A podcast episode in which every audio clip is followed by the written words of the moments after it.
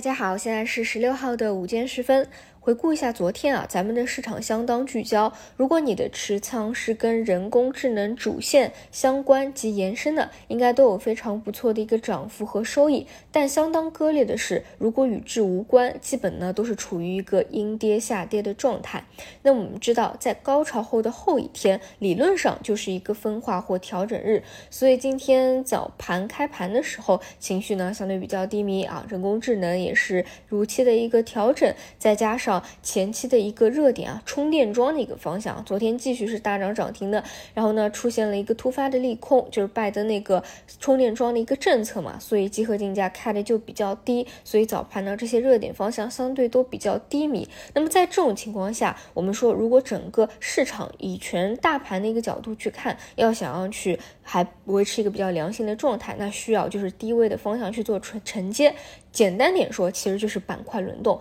AI 在高潮以后有一个分化，那你有没有其他的板块能去适当的轮动一下？如果还在良性轮动的过程当中，那么短期的市场还是比较健康的。但如果说承接不上，那就需要去调整一下预期。那么今天的承接力度相对来说还是比较好的，但是选择发动了什么呢？选择发动了也是偏低位的券商的一个方向，这个也是比较符合逻辑的。之前一波板块的快速轮动，其实呢也。是以超跌或低位的方向进行轮动为主，那么今天呢是轮动到了券商啊，顺便呢也能去稳一稳指数，所以整体来看市场的这个轮动风格是没有发生变化的。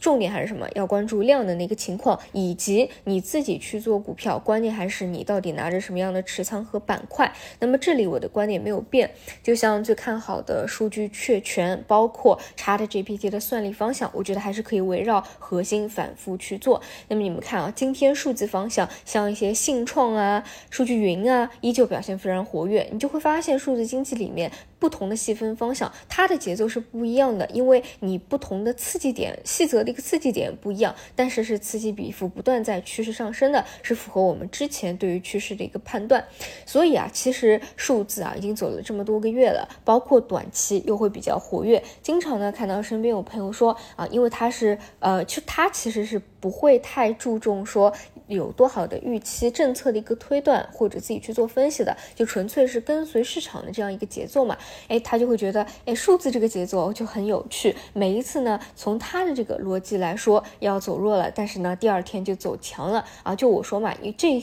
这几个方向，我个人认为你的判理解力比去纯粹的去跟这个市场会更加的重要一些。如果说你对政策的这个预期或理解能够比较深入到位的话，才能够啊。一直能够坚持到现在，那这两块呢，我觉得没有什么问题，还是建议聚焦吧。其他还是轮动速度太快了，不一定能够把握得住，除非是你做长线的，比如说，嗯，芯片半导体。啊，但是这一这一块的话，就每天轮动到哪个个股或方向，哎，真还说不清，因为我自己关注了很多嘛，嗯，也不是说每天都是同涨同跌的，有的时候你会发现啊，今天就涨到这个细分方向啊，所以这两只涨得特别好，今天呢又轮到另外两只了啊，这个还不是同涨同跌的，整体就是这样的一个情况吧，嗯，主要还是量呢能够维持住，然后聚焦在主线的一个方向，好吧，以上就是今天的五评内容，我我们。就晚上再见。